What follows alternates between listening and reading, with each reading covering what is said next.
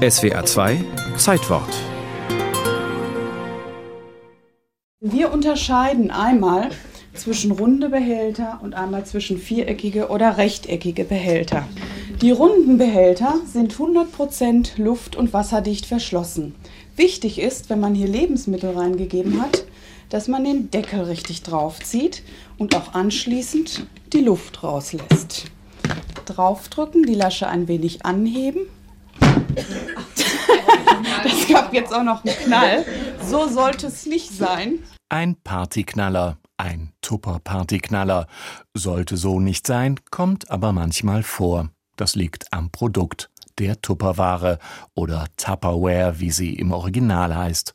Das Ur- und Kernprodukt ist ein Frischhaltebehälter, aus dem man die Luft rauslassen kann, sofern man weiß, wie es geht, was man auf Tupperpartys lernt, und das waren jetzt drei Mann zu viel, denn Tupper war jahrzehntelang einzig und allein Frauensache, Hausfrauensache. Wissen Sie, ich könnte gar nichts mehr in den Kühlschrank legen, ohne es einzutuppern.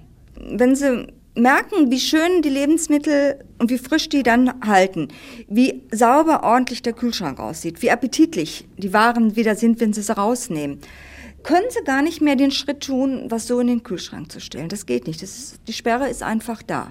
Das geht nicht, das musst du ändern. Du musst es haben. Denn ich habe es auch. Ein Produkt, das Druck ausübt, sozialen Druck, von Hausfrau zu Hausfrau, Wer will sich ausschließen? Wer will sich lumpen lassen? Wer will die Spaßbremse sein auf einer Tupperparty? Guten Abend zusammen. Ich werde nachher verschiedene Sachen vorstellen, werde Ihnen dann auch die Nummer dazu sagen und dann werden Sie auch feststellen, dass Tupperware keine preiswerte Sache ist. Eine Frau hat es erfunden. Nein, nicht die Plastikbehälter selbst, das war der Chemiker Earl S. Tupper in den 1940er Jahren. Aber die besondere Art des Verkaufs, das war die Idee von Brownie Wise. Sie arbeitete als Vertreterin, sie wusste, wie wichtig gute Kauflaune ist, und sie dachte sich, am besten ist die Laune auf Partys. Und wenn eine Verkaufsschau wie eine Party läuft, und wenn die Kundinnen selbst die Verkäuferinnen sind? Das ist äh, die Selbstbestätigung, die man findet. Ich denke, als Hausfrau hat man nicht so viele Möglichkeiten, tagtäglich mit Komplimenten überschüttet zu werden. Und da erlebe ich auf einmal, dass ich auch für etwas gelobt werde, dass ich für etwas anerkannt werde. Und das wiederum führt zum Selbstbewusstsein und zur Freude. Brownie Wise konnte sich am meisten freuen.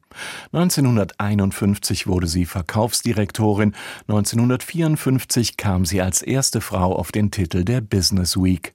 Sie schrieb in Zeitungen und Zeitschriften, trat im Fernsehen auf. Sie war die moderne Frau der 50er, Großverdienerin, Massenmotivatorin und Kreativkraft und doch irgendwie nur Hausfrau.